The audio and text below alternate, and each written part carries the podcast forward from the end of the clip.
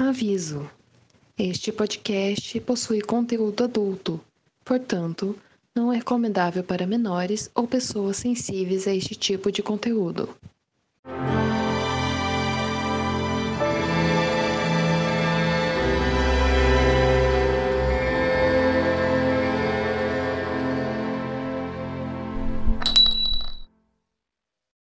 Bem-vindos ao Shine Dalton, um podcast para discutir episódio a episódio da série de TV Dalton Web.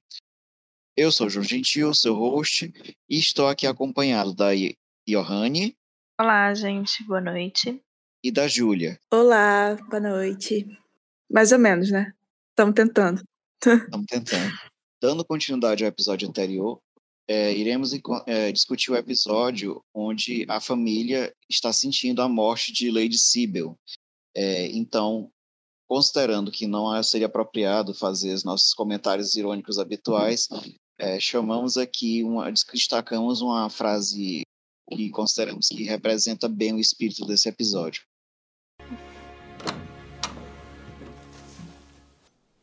Pensei em voltar a dormir aqui esta noite, se me aceitar. Ainda não. Acho melhor eu dormir sozinha por algum tempo. Você tem certeza? Eu tenho, sim. Cora. Não vamos discutir isso de novo. Mas não estou discutindo. Você ouviu Clarkson, eu também devia ter ouvido, mas Tapsel tem grande renome como especialista. E você acreditou nele? E não no Dr. Clarkson, que conhecia toda a vida da Sibyl. Acreditou em Tapsel porque é cavaleiro e elegante e tem consultório na Harley Street. Você deixou todas essas bobagens pesarem contra salvar a vida da minha filha. É exatamente isso que eu acho muito difícil de perdoar. Muito bem. Se no episódio anterior nos deparamos com a morte de Sib no seu parto, agora iremos enfrentar o luto coletivo da família e dos empregados com a partida da personagem. É, começamos então nossa discussão para não nos atrasarmos para a hora do chá todos com seus relógios de bolso apostos, temos agora uma hora. Esse episódio foi exibido em 21 de outubro de 2012, foi escrito pelo criador da série Julian Fellows e dirigido por Jeremy Webb. O episódio se passa ao longo de algumas semanas entre o fim de maio e o início de junho de 1920.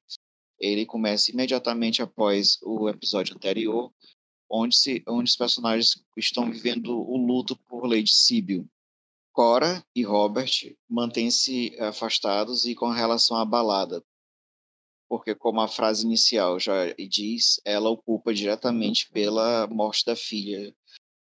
Uh, Johanny, você estava fazendo um comentário sobre como as decisões do Robert é, o, o fazem, nesse momento da série, é, duvidar do, de tudo que ele colocou de tudo que ele colocou, não, de tudo, de, da forma como ele agiu, né, da forma como ele vem agindo, desde a, a, perda do dinheiro da família no início da temporada, com a decisão por optar pelo, é, pela, pelo procedimento, né, recomendado pelo, pelo médico que ele tinha contratado no episódio anterior.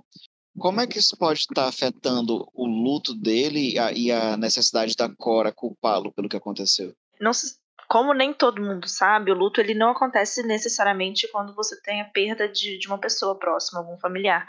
É, toda situação de, de, de, de perda, seja financeira, emprego, ou mudança muito brusca de, de realidade, é, ela faz com que as pessoas enfrentem o luto. No caso do Robert, é, para mim, fica muito claro nas outras nos outras coisas que aconteceram ao longo do episódio, começando com a perda do dinheiro, que ele perdeu o controle da vida dele, né? Não só o controle financeiro, como o risco de Dalton, né? De perder Dalton.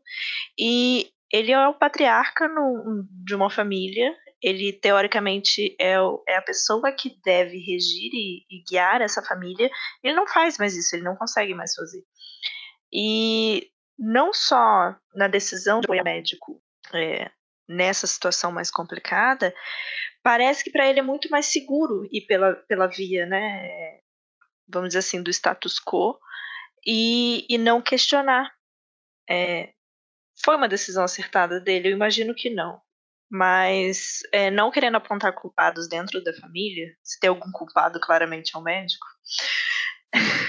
Sim, claro. É, mas ele, ele, ele, ele sofre com, com, com toda essa falta de controle. Pelo menos é o que eu tenho sentido nele como personagem e mais claramente nesse momento, né? Tanto que as atitudes que ele toma ao longo desse episódio são nisso, né? Quando ele vai lá e briga e grita com a família pra, pra sair da casa da, da Isabel.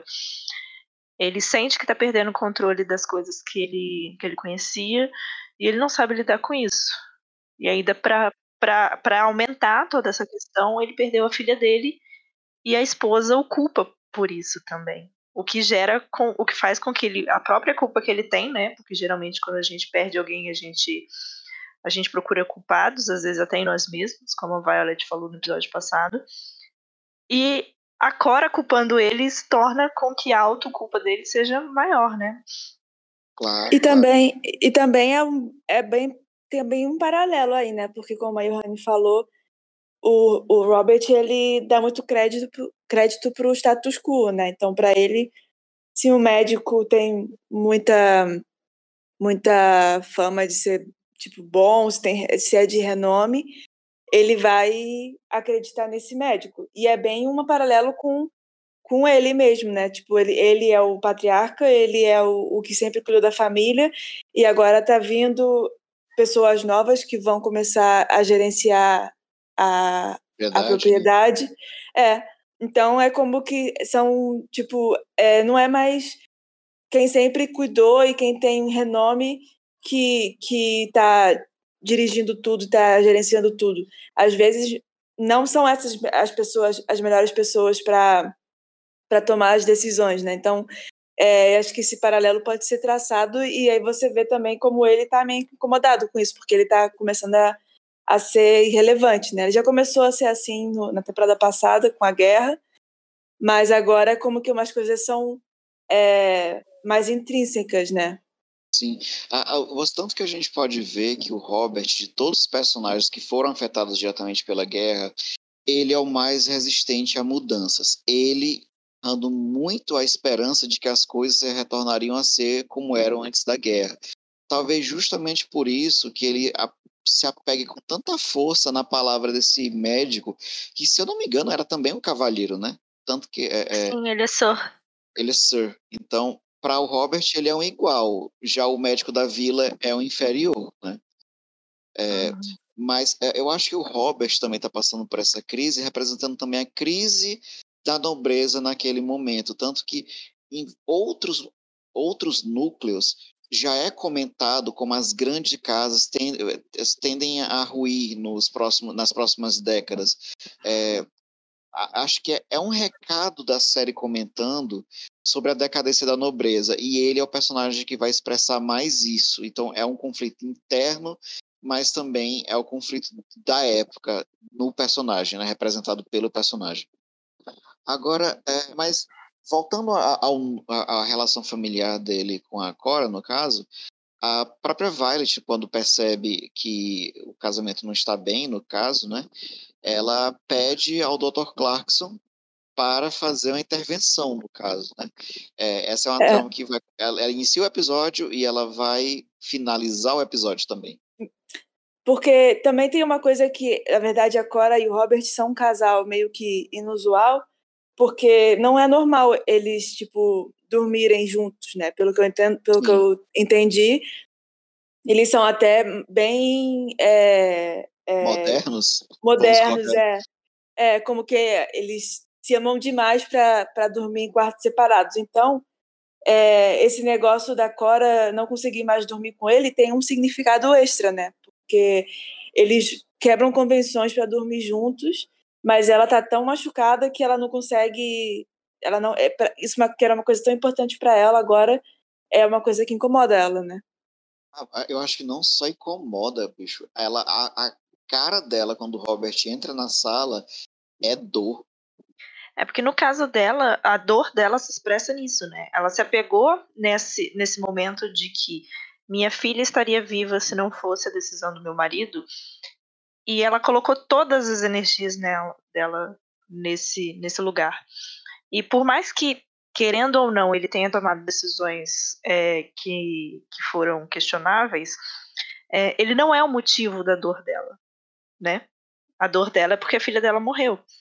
E isso tá tão associado a ele na cabeça dela que ela não suporta ver ele. E eu devo parabenizar a atriz, porque a atriz é muito boa nisso. Sim, é, ela é muito boa. Você vê é, que ela tá lutando para não chorar o tempo todo, né? Na expressão Sim. facial dela.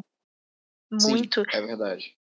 Mas é, vocês notam também como não é uma exclusividade dela, ela tem essa a, a mágoa, né, é, pelo, pelo, pelo que aconteceu, mas você vê que a, o Robert tem uma certa razão ou um certo motivo para poder sentir que é, ele não é, ele tem, a, ele tem a autoridade dele desafiada, porque tudo parece que tudo que é relacionado a ele parece que está sendo como a ordem estabelecida está ruindo, porque assim você tem o que aconteceu, a, aquela figura de autoridade que era uma pessoa de, autor, de total confiança dele causou a morte da filha, foi o médico. Aí você tem a questão do, do catolicismo se imiscuindo na família.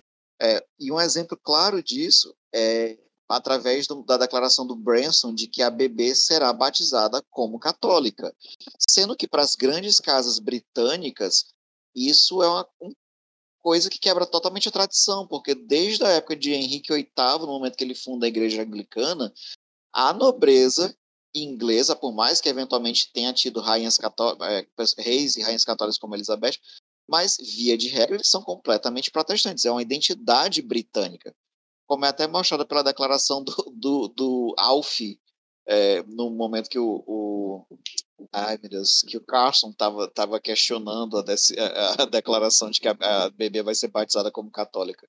É, isso é uma identidade própria dos britânicos. É, e é outra coisa que o Robert perde o poder de decisão, né? Porque agora que não tem mais a Síbil, pelo menos quando ela com a Síbil, ele poderia meio que fazer a cabeça dela como pai para ela impor o pé e ser protestante.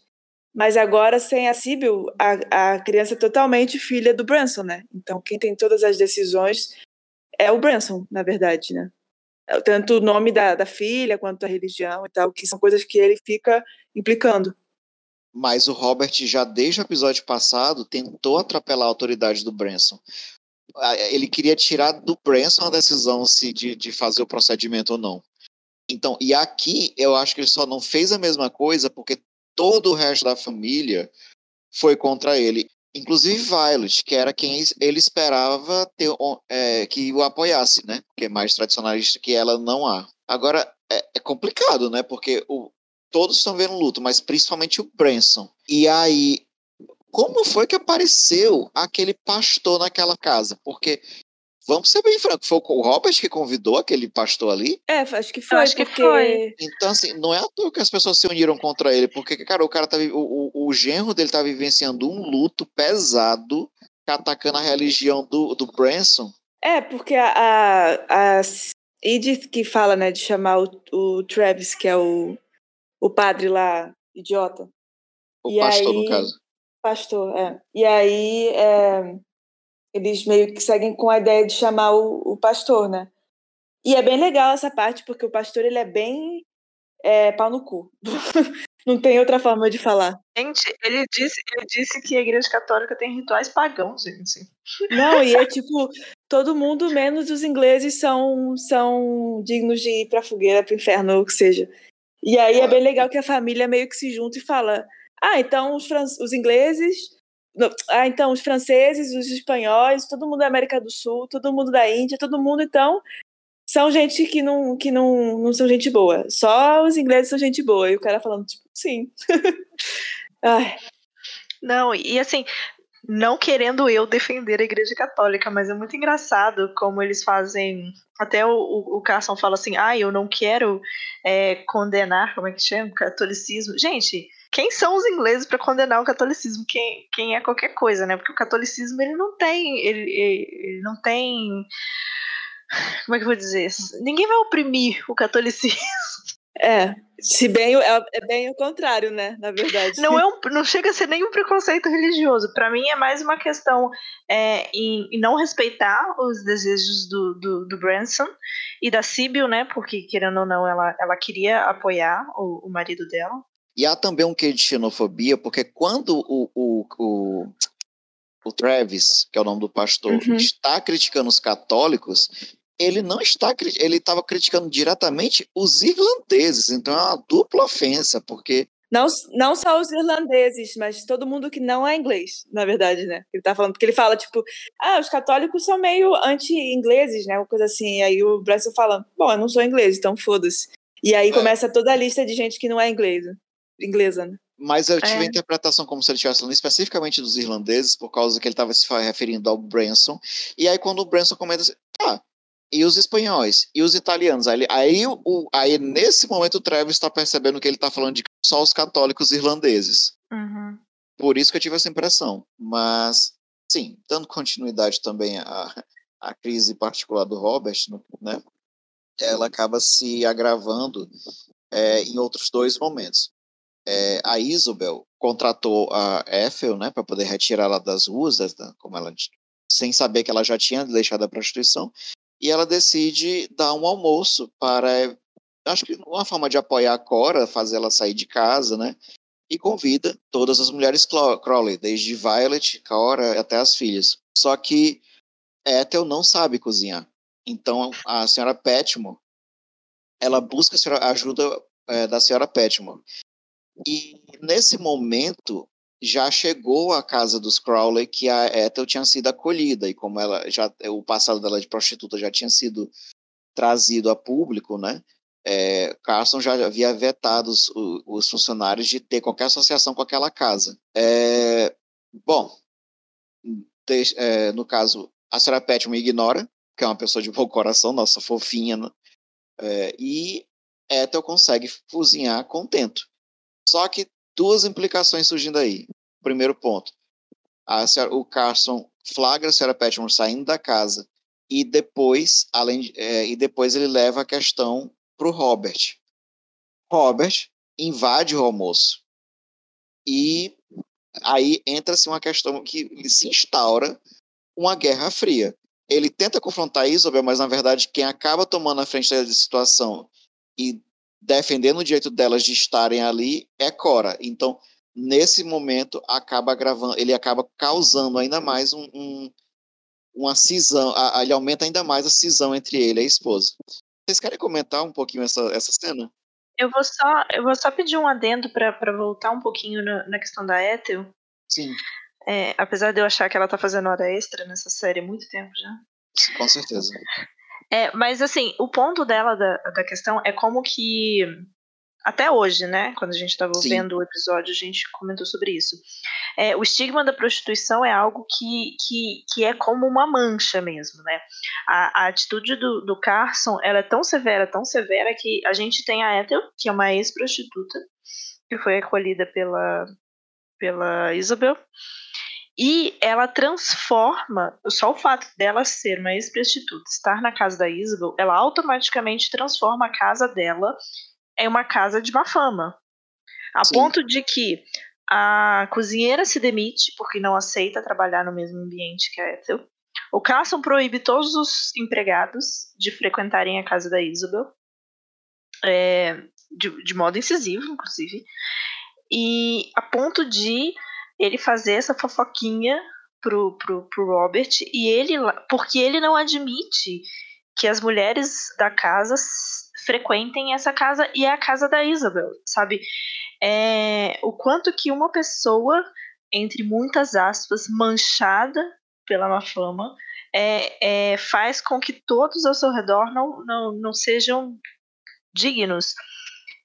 E, e escalona numa forma muito absurda, porque eu entendo, eu entendo de onde vem o preconceito e tudo mais, mas chega a ser tão sério, tão sério que não importa o status da Isabel, sabe?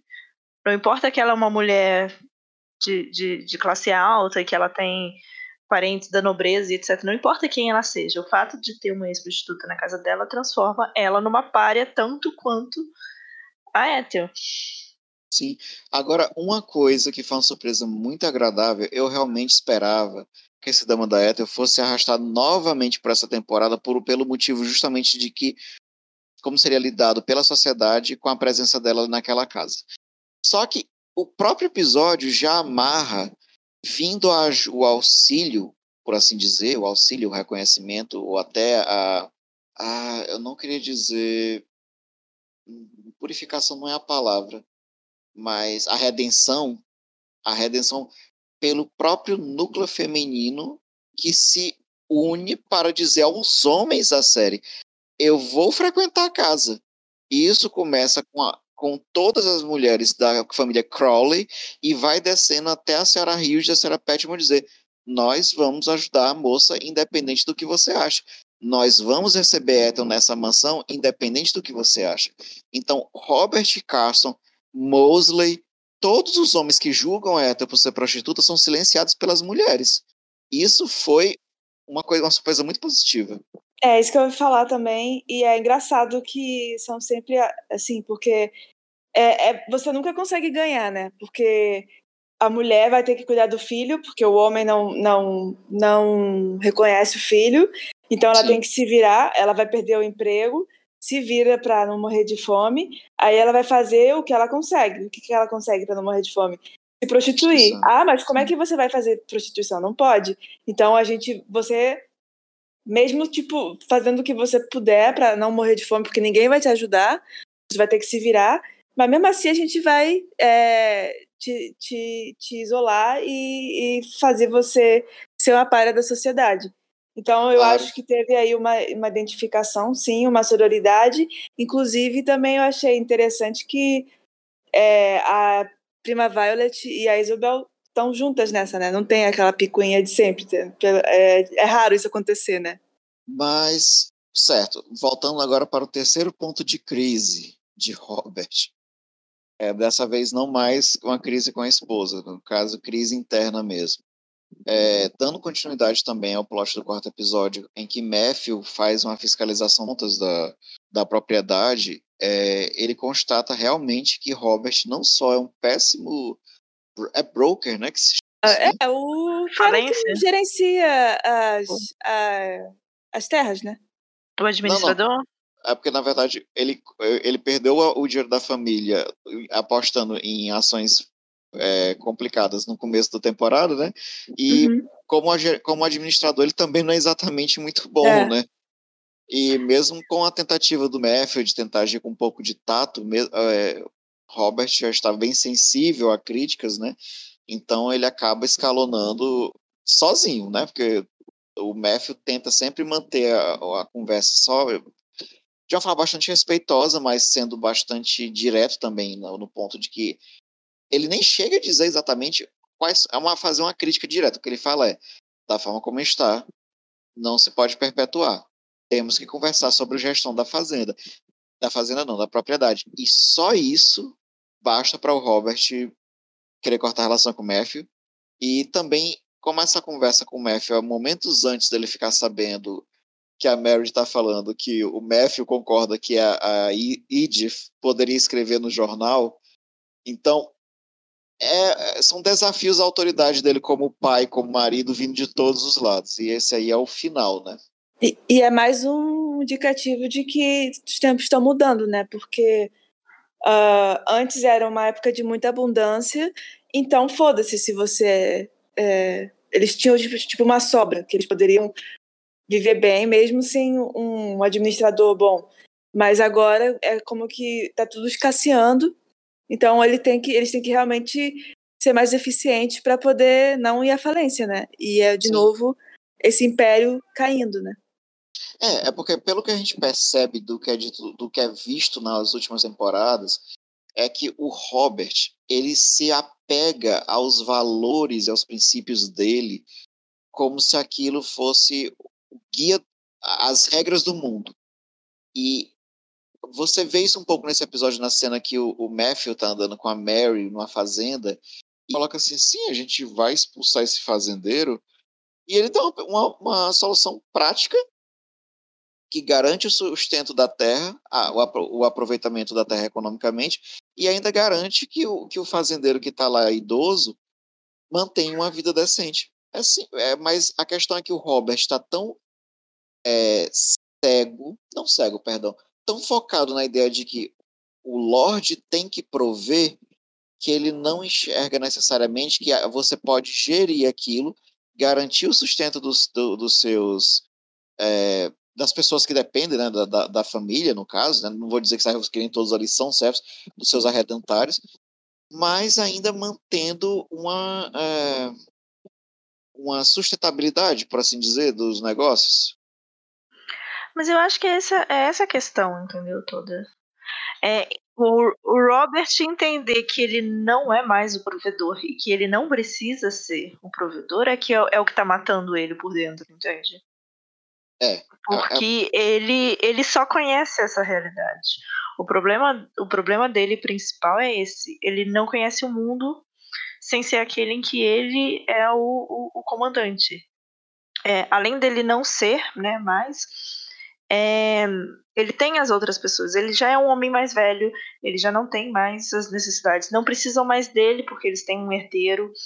Então, é, todo esse sentimento de inutilidade faz com que ele se apegue muito fervorosamente às coisas que ele conhece. Talvez o luto dele não seja só pela filha, mas pela vida dele, né? Exatamente, ele não tá perdendo só, só a filha dele nesse episódio. Ele vem perdendo a, a, a, a vida dele como ele conhece há muito tempo. Sim, mas eh, sabe a impressão que eu tenho?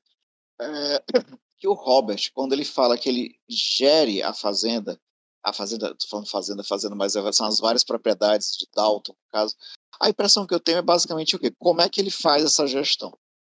Ele senta uma vez por mês com o administrador da fazenda, que de fato é quem faz as coisas, dá um direcionamento bastante genérico, é, é apresentado para ele as despesas que a família teve naquele período, aprova o pagamento e só. Ele não discute estratégia, ele não discute é, a questão de quanto entrou naquele mês, quem está devendo, como, como cobrar, é, qual o direcionamento que você dá para aquela área que está devoluta, porque ali tem uma. Tem, o, o estava apontando a área que eles estavam visitando, estava lá encostada, sem uso, há pelo menos 10, 20 anos. É, então, Dalton realmente. É, eu não sei nem como é que Dalton não entrou em crise, mas na verdade tem, a gente sabe que Dalton entrou em crise mais cedo porque a Cora casou, ele casou com a Cora para pegar o dinheiro dela. Então, na verdade, desde quando ele já era jovem, há 20, 30 anos atrás, Dalton já estava em crise. Ah, então, talvez o papel do, do, do, do Robert como gestor não é explorar a potencialidade econômica da propriedade, mas talvez ficar conseguindo meios de entrar dinheiro para manter o, o, o, estilo de vida dele sem necessariamente gerir o que ele já tem. É porque eu ia falar que a crise, a crise de Dalton é a grande crise aristocrática, né? Você tem uma propriedade imensa, é, impossível de, de, de, de gerir sem, sem você prestar atenção nos detalhes. Sim. E como são administradas por famílias muito ricas durante muito tempo, é, ou tem sempre um excedente que faz com que as pessoas pensem que elas não têm que se preocupar com isso, ou faz isso, né? De vez em de tempos em tempos, de geração em geração, tem uma ingestão extra de dinheiro para garantir que eles não vão perder a terra. Na época da, do casamento do Robert foi a, a, o dote da, da Cora né? Que ele foi literalmente um, um, um, um caçador de, de, de dots, de na hora que ele escolheu casar com a Cora. É, e nesse momento é o dinheiro da Lavínia. E ele entrou ainda para cobrir um, um, extra, né? Porque o Robert ainda fez o favor de perder a fortuna da, da Cora e, e outros investimentos no investimento errado que ele fez. E aí parece que a vida do Lorde é essa, sabe? Socorrer Dalton e não administrar. É. E é engraçado que vem as pessoas do que precisam se manter, porque senão se não conseguem se manter, morrem de fome, porque não tem herança, que é pessoal da classe média, ou seja, Matthew e o Branson também meio que também tem uma ideia assim, né, de como deixar esse negócio sustentável, né? Porque o, o Robert nunca se preocupou com não morrer de fome. Ele sempre teve dinheiro, ele sempre teve é, uma gordura para queimar o outro pessoal não. Então eles vão ter uma estratégia que permita a sustentabilidade, né? É, são os ditos valores da classe média, né? Que o MEF até comenta no meio do episódio. Saber Sim. administrar as contas e não só é, contar que vai ter o dinheiro lá e gastar sem pensar. E o Matthew também é, nessa mesma cena, ele fala com a Mary uma coisa que ele vem insistindo já do episódio passado, é de ter filhos, né? Que é uma coisa que ele tá querendo muito. E a Mary parece que não tá tão, tão interessada assim. Eu me pergunto também se esse negócio da Sibyl se fez ela também ficar com mais medo ainda de ter filhos. Sim, pode ser.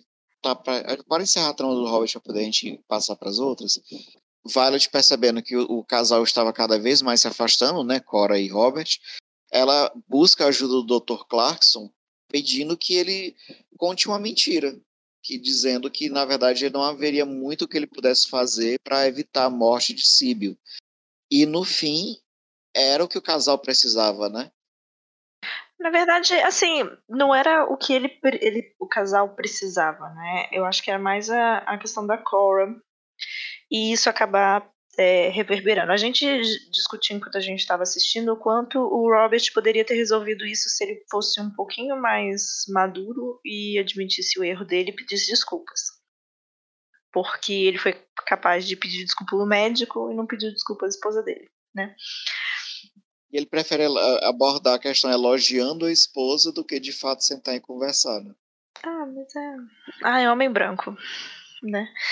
Mas. Mas eu, eu penso ainda que o casal precisava disso, porque assim, eles se buscam muito apoio um no outro em todas as crises que eles passam. E eles sozinhos, eles não conseguiriam passar por aquilo. Eu acho que não. Ele precisava ouvir que ele não. Eh, o Robert, pelo menos no finalzinho, ele precisava ouvir que pelo menos naquilo ele estava certo. E como tu pontuou, ela precisava se desapegar da esperança que ela tinha de que talvez a filha dela pudesse ter sobrevivido. Aí, de fato, eles puderam abraçar o luto, eu acho. Sim, porque diferente do Robert, que se apegou a, a, a todas as perdas que ele estava tendo, e principalmente de controle, e, e, e, colocou a energia dele nesse lugar, a Cora colocou na esperança, porque ela, ela, ela passou esse episódio todo no, no episódio. Porque assim, a gente sabe que o luto tem algumas fases, né?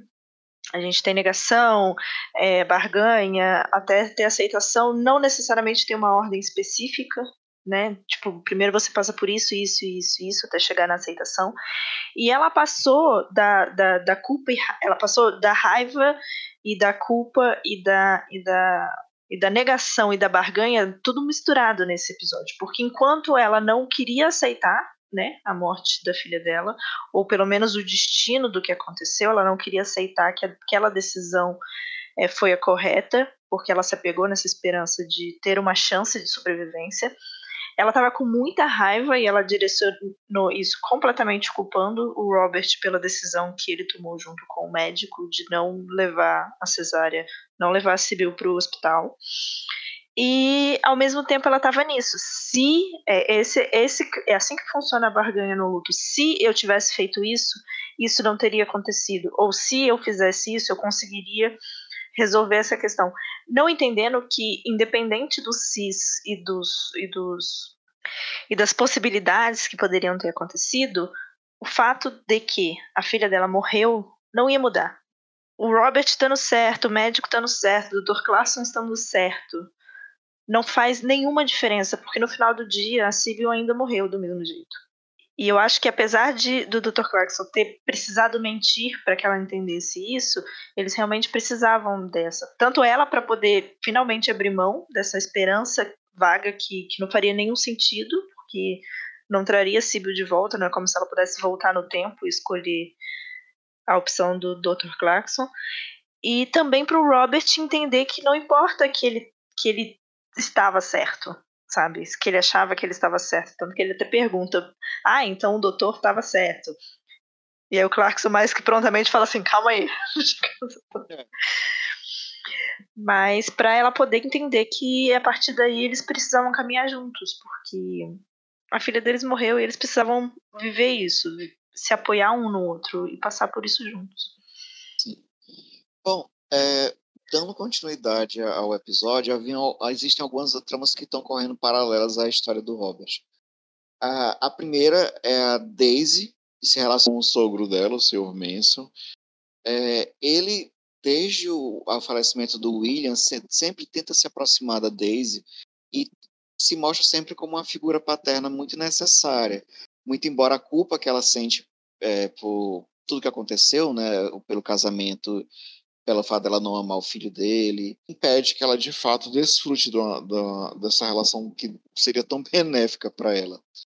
Nesse episódio, a gente ainda vê mais uma tentativa dele se aproximar a ela, avisando ela que ela, é o desejo dele que ela vá para a fazenda para poder que ele a, a treine, né, como a para gerenciar a fazenda que ele já possui e prontamente Daisy se descobre como uma herdeira, né? Bom, eu acho esses dois muito fofos. Eu, eu fico, eu acho uma pena que, que a hesitação dela impeça a gente de ter mais cena com os dois juntos, que eu acho que é uma química que funciona bastante. A Daisy sempre foi apresentada desde o início como essa menina que está na, na, na, mansão já desde os 14, 15 anos. Nunca é mencionada a família dela. No, no futuro, a figura mais próxima de um pai que ela tem, né? Mas, infelizmente, eu também tenho uma crítica, porque o mesmo episódio que nos dá essa relação tão boa é o episódio que, que, que acaba gastando um certo tempo de tela com namoricos, né? Com, a, com, a, com o núcleo malhação, porque... Bastante Alf, tempo de tela. Bastante núcleo malhação melhor. Daisy gosta de Alf, Alf gosta de Ivy, Ivy gosta do qual o nome daquele outro cara, meu Deus? Tom, Jimmy. Do Jimmy. Do Jimmy. É. E o Jimmy parece gostar da Daisy, ou na verdade ele só. E tá o Jimmy não gosta de ninguém. E o Thomas gosta do Jimmy. ah, e, Thomas... e o Thomas tá fora da ciranda, mas ele acha que ele tá super por dentro da ciranda. É, é porque a O'Brien, a O'Brien fica assim no ouvidinho do, do Thomas. Nossa, ele tá tão na sua.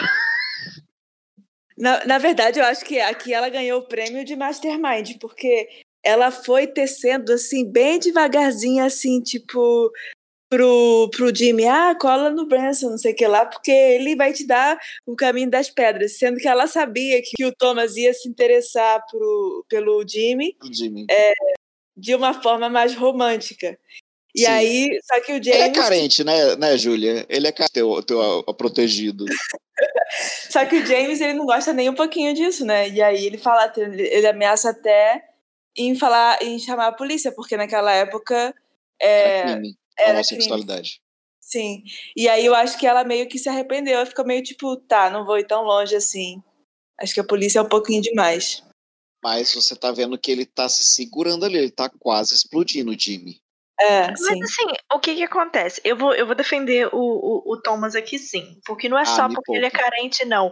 Porque a Brian vai lá no ouvido dele e fica falando que o cara tá afim dele. Porque o, o Thomas, ele pode ser carente, o Thomas ele pode ser carente, mas ele tem senso de autopreservação. Ele não ia dar em cima do Jimmy. Ah, não. Não, não. Não eu, acho, Desculpa, não eu, vou, eu vou apresentar minhas evidências aqui, vamos lá. Não. De, a cena do Jimmy trocando de camisa, o Doma para feito um idiota na porta do quarto do, do cara, pra dizer assim, olha, o que você precisar de mim, eu estou aqui, tá? Aí, a O'Brien fala que o, Jimmy talvez, talvez seja, esteja retribuindo a atenção do Thomas. Uma vez todas as outras vezes que ela fala é para o Jimmy meio que para é, primeiro para estimular a, a, aproximação do Jimmy com, com em relação ao Thomas e depois para ficar contendo os arrobos do Jimmy que o Jimmy já está se segurando para não reportar o Thomas para o seu Carson por comportamento inapropriado há um, um certo tempo, né? E esse episódio principalmente o, o Jimmy, coitado, tá lá ajeitando o ponteiro do relógio e o Thomas tá atrás com a mãozinha no ombro. Jimmy, Jimmy tá tocando piano, Thomas com a mãozinha no ombro. Jimmy comenta alguma coisa, Thomas pega na mão dele debaixo da mesa. Então, assim. Mas eu acho que. Mas eu acho que, na verdade, é assim. O Thomas mal interpretou o interesse do Jimmy de aprender os ossos de ofício com, com o interesse romântico, entendeu? Aí eu acho que o, o Thomas realmente acha que ele tá com a bola toda e que o Jimmy tá afim dele, mas na verdade ele só quer que o, que o Thomas meio que apadrinhe ele. Porque o Jimmy é ambi ambicioso. Sim, e, por culpa da O'Brien, porque a O'Brien foi lá é. Falar assim, não, cola nele, fica juntinho, se vocês forem assim próximos, vai, vai ser sucesso para tu. Ou seja, impede que ele fale assim, opa, opa, não, não pega na minha mão, não, sabe? Por, por medo, porque achar que esse é o comportamento natural do Thomas. E o Thomas tá achando que o garoto tá sendo recíproco porque ele não tá impedindo os avanços dele. Gente, numa época em que você não pode falar que você é abertamente gay, qualquer sinal é um sinal, João. Então.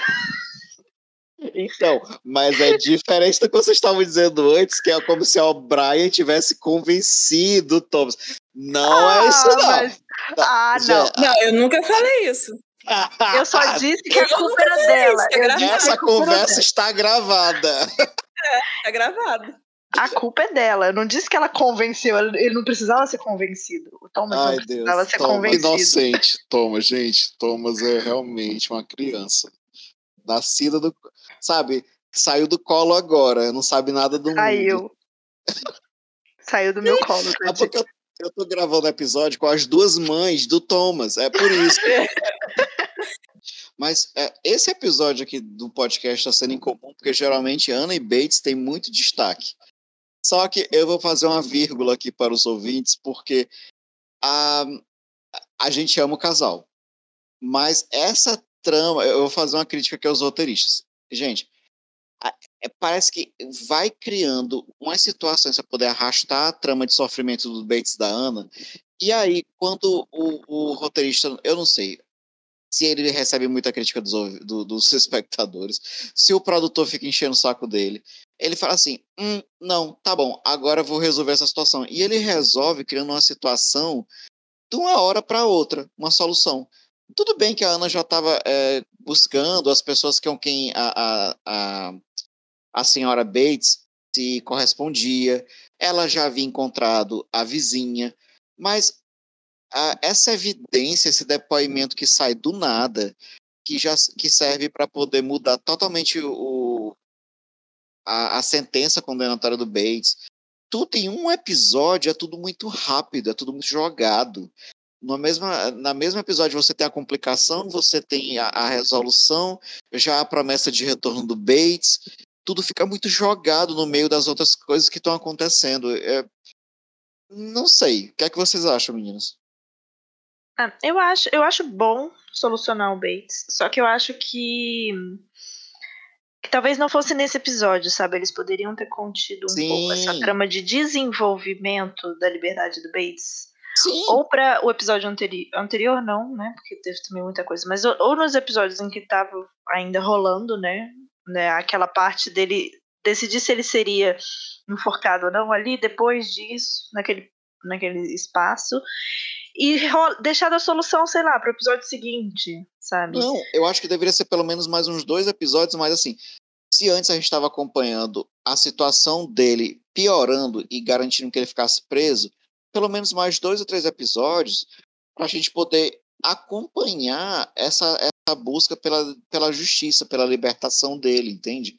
É, porque você não, não tem uma não tem, você se apega ao personagem porque o personagem realmente é muito bom, ou você tem um carinho muito grande por eles, mas é, é fica uma coisa muito jogada. E, e nesse episódio em particular, que tem tanta carga dramática, fica até vazio. Você quase não consegue ficar feliz.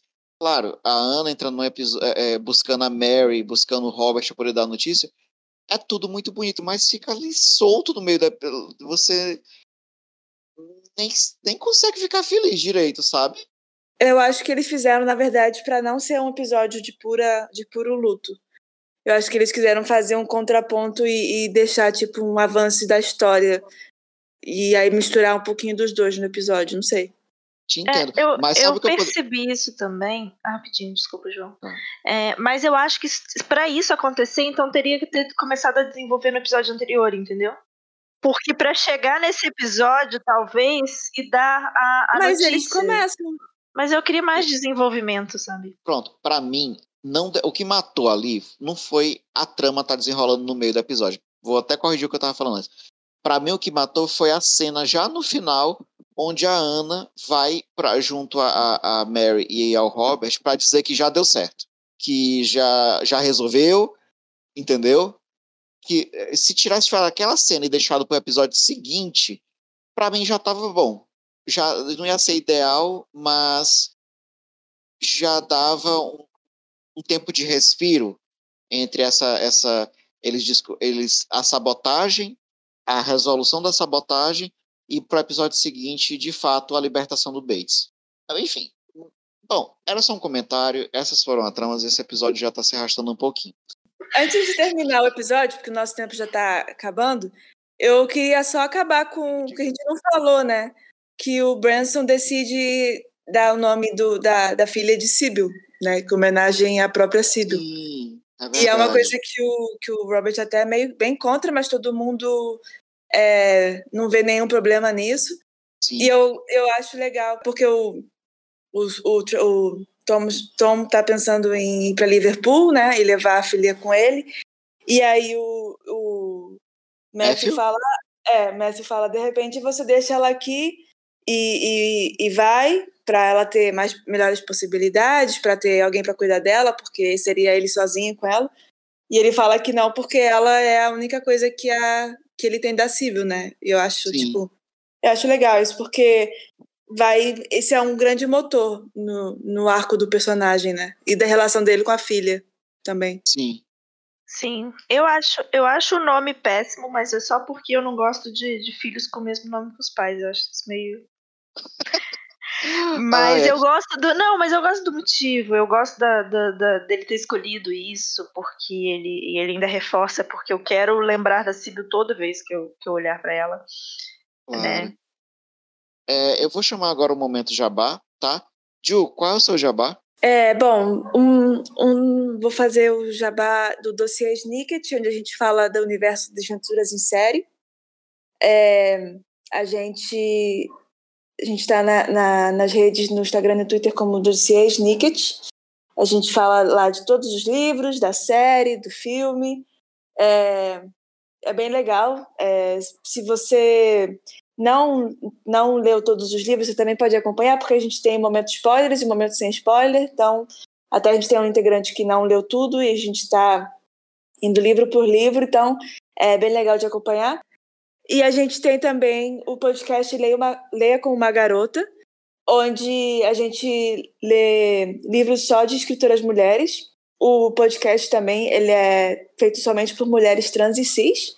E ele é colaborativo e aberto a qualquer uma que queira participar. É, a gente, o Leia com uma Garota, ele é um podcast é, que tá, ele vem junto do, do Estação, né? Ele tá no feed do Estação 21. E as redes dele é LCUG underline pod. Para acompanhar também tá todos os, os agregadores. Ah, legal. Bom, puxando, o- o- puxando a questão do Estação que você tinha mencionado, o Estação 21 é um, estação, é um podcast que fala sobre ficção especulativa. Ele é o nosso podcast irmão, né? E de, é é uma grande família de podcasts, né? Todos esses podcasts que a Ju comentou têm vários membros em comum e todos eles se conheceram como ouvintes e participantes e colaboradores do Estação 21 que também é um podcast colaborativo. É, se você tiver interesse, acompanhar as redes do Estação da arroba Estação 21 pode. É, eu queria também pontuar, além outro membro da família, como já dito antes, que é o nosso podcast querido, onde eu, a Ju e a Johanne comentamos os livros das Crônicas de Nárnia, de C.S. Lewis, e as adaptações para o cinema e as adaptações maravilhosas para a TV, para não dizer o contrário, no podcast As Baladas de Nárnia. Nos procure nas nossas redes em arroba Baladas de Nárnia, tanto no Twitter quanto no Instagram. E fica a dica que os, os, os episódios que a gente comenta as, a série da BBC de Nárnia são impagáveis para vocês rirem e para a gente sofrer, porque são péssimos aquelas adaptações. Ah, e você, Johanny, o que, é que você traz aí de, de recomendações pra gente? Bom, eu queria falar da minha editora, a editora Triqueta, a editora que eu tenho junto com a Júlia Capuano e o Gabriel Martins. Falar que a gente tá na Amazon, é só procurar os livros que, tanto pela editora Triqueta quanto pelos títulos, a gente tem Eu Ainda Te Amo, antologia do Gabriel Martins, é, traduções de resgate que já estão saindo. A gente já comentou sobre a antologia que a gente está lançando com os autores convidados do Estação, que é Histórias Não Contadas da Magia. E para mais novidades, editais abertos, como que faz para participar, como que faz para lançar os seus contos com a gente, é só procurar a gente nas redes sociais, arroba ed. E é isso. Sigam a gente lá para acompanhar. Ah, bom, aproveitando o gancho da Johan, é, é, o Gabes, que é nosso membro aqui do podcast, e a Júlia também, é, eles têm um site chamado Cop Geeks, onde eles fazem cobertura de livros, séries e filmes da cultura pop. É, então sigam eles lá no arroba coop, C-O-O-P, Geeks, G-E-E-K-S. E, encerrados o jabá, vamos agora encerrar o episódio para não nos atrasarmos para o jantar. Boa noite a todos. Tchau, tchau. What is it? Dinner is served, Your Ladyship.